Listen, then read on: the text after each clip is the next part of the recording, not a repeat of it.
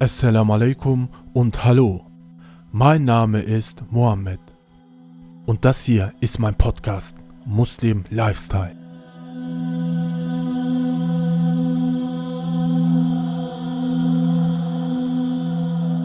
Dies ist Episode 2 und unser Thema lautet heute der Visionär.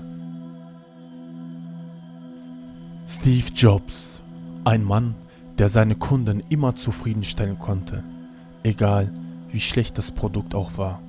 Smartphone-Verkaufsrekorde aufgestellt und sich seiner Firma geopfert. Es gibt unendlich andere, die ebenso gute Smartphones herstellen konnten, nur hatten sie nicht so eine gute Verkaufsstrategie. Think different, so heißt der Slogan.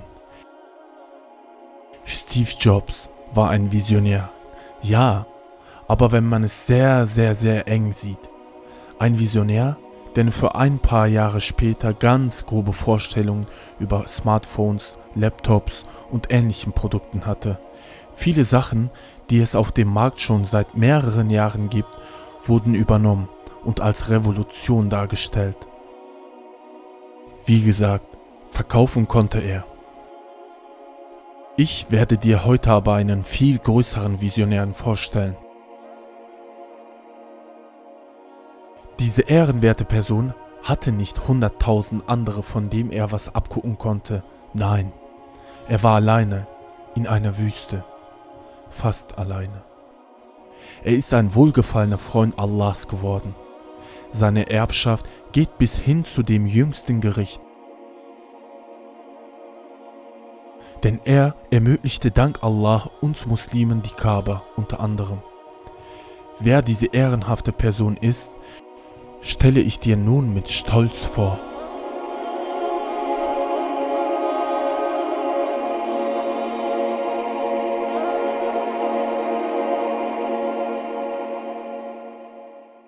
Die größte Abenteuer des Menschen ist die Suche nach der Bedeutung, sei es physisch oder psychisch. Die Forschung am Mensch ist die, die am meisten vernachlässigt wurde. Vor allem heute in einer Hochglanzgesellschaft, wo jeder glänzen muss, wo jeder perfekt aussehen muss. Durch diese Außenfassade kann leider kaum jemand in die inneren Werte reinschauen. Und deshalb bleiben wir leider sehr oberflächlich.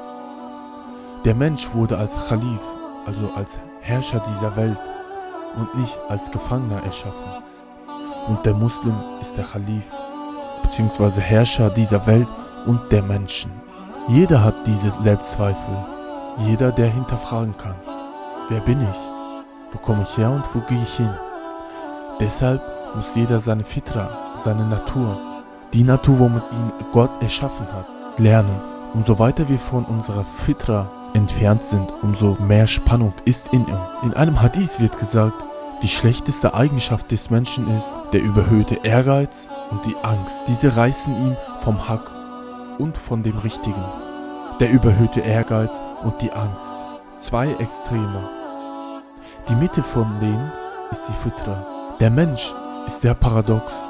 In der Sure 70, Ayah 19 bis 21 sagt Allah sinngemäß, Wahrlich, der Mensch ist aus Ungeduld erschaffen. Wenn ihn Schlimmes trifft, ist er voller Klage. Doch wenn ihm Gutes widerfährt, ist er knauserig, also geizig. Solche und noch viele andere Ayas mehr zeigen, dass der Mensch völlig paradox ist. Dies können wir auch aus eigener Erfahrung bestätigen. Der Koran kommt von Allah und sie ist perfekt. Wenn wir sie 100% umsetzen könnten, wären wir auch perfekt. Wir streben zumindest danach. Gute Dinge sich verbieten ist auch verboten. Sprich, der Koran verbietet uns nicht nur die schlechten Dinge, sondern auch, dass wir uns gute Dinge verbieten, wird verboten. Sprich, eine Zeit lang war zum Beispiel die Rede davon, dass zu viel Verzehr vom Ei den Cholesterinspiegel schaden würde. Oder zurzeit ist ja der Hype, dass man überhaupt keinen Zucker mehr zu sich nehmen soll. Sowas ist verboten. Also, die Wissenschaftler verbieten uns einige Nahrungsmittel. Unser Gehirn braucht Zucker, um zu funktionieren. Sprich, wer hat den Schmuck Allahs verboten? Den er für seine Diener hervorgebracht und die guten Dinge der Versorgung. Sprich, sie sind für die Gläubigen in diesem Leben und ausschließlich für sie am Tage der Auferstehung. Also machen wir die Zeichen klar für Leute, die Kenntnis besitzen. Wenn du das Erschaffene wissen willst, schaue dir zuerst dich selbst an, sollte Sokrates gesagt haben. Und dies passt zu der Sure 41 Ayah 53. Bald werden wir, bald werden wir sie unsere Zeichen sehen lassen, überall auf Erden und an ihnen selbst, bis ihnen deutlich wird, dass es die Wahrheit ist. Genügt es denn nicht, dass dein Herr Zeuge ist über alle Dinge? Jeder ist individuell. Jeder Mensch hat eine andere Retina, anderen Fingerabdruck.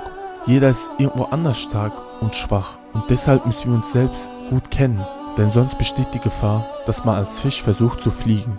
Oder umgekehrt. Deshalb müssen wir Ziele haben, die zu uns passen. Iman, Ibadah und Verhalten.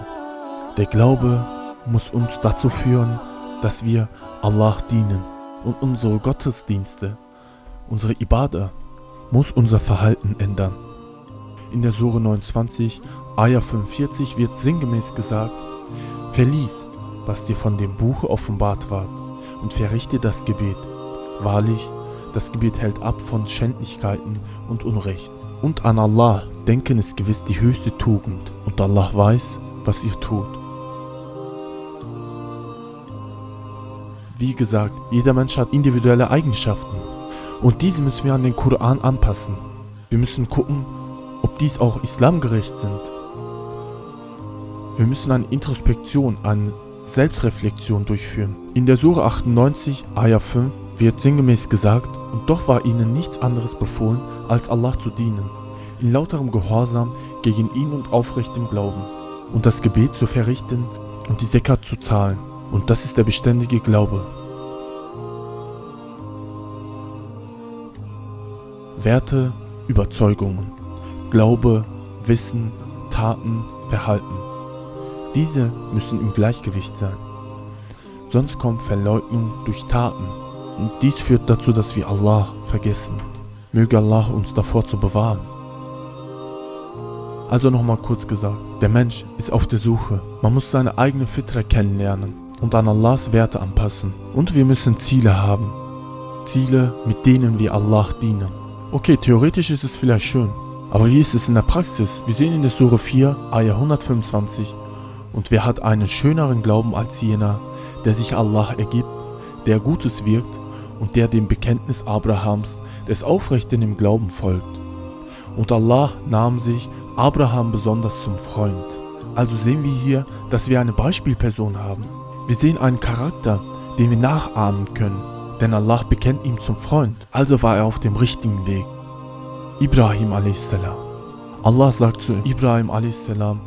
in der Sure 2, Ayah 124, und denket daran, als sein Herr Abraham auf die Probe stellte durch gewisse Gebote, die er erfüllte, da sprach er, ich will dich zu einem Führer für die Menschen machen. Abraham fragte, und aus meiner Nachkommenschaft?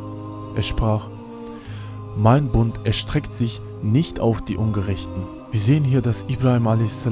sich Sorgen für seine Nachkommenschaft macht, anstatt zu sagen, genau, ich hab's verdient. So wird das ja jeder im Büro oder in irgendeiner Firma sagen, wenn er aufsteigt. Genau, ich habe jahrelang hart gearbeitet, dies habe ich verdient. Aber stattdessen fragt er nach seiner Nachkommenschaft. Aber Allah gibt eine universelle Antwort. Mein Bund erstreckt sich nicht auf die Ungerechten. Und wir sehen hier, dass seine Frage sehr generell beantwortet wurde. Sprich, die Menschen, die sich als Muslime bezeichnen, wenn sie zu den Ungerechten gehören, können sie trotzdem bestraft werden. Und in einigen Ayas später, wie der Sure 2, Ayah 127, und als Abraham und Ismail die Grundmauern des Hauses errichteten. Unser Herr nimmt dies an von uns. Denn du bist der Allhörende, der Allwissende. Hier sehen wir, dass es genau umgekehrt ist als bei uns. Wie ist es bei uns? Bei uns ist es so, dass wir zuerst Dua machen und dann etwas wollen. Aber hier in diesem Beispiel sehen wir, dass sie erst die Tat vollbracht haben und dann Dua gemacht haben.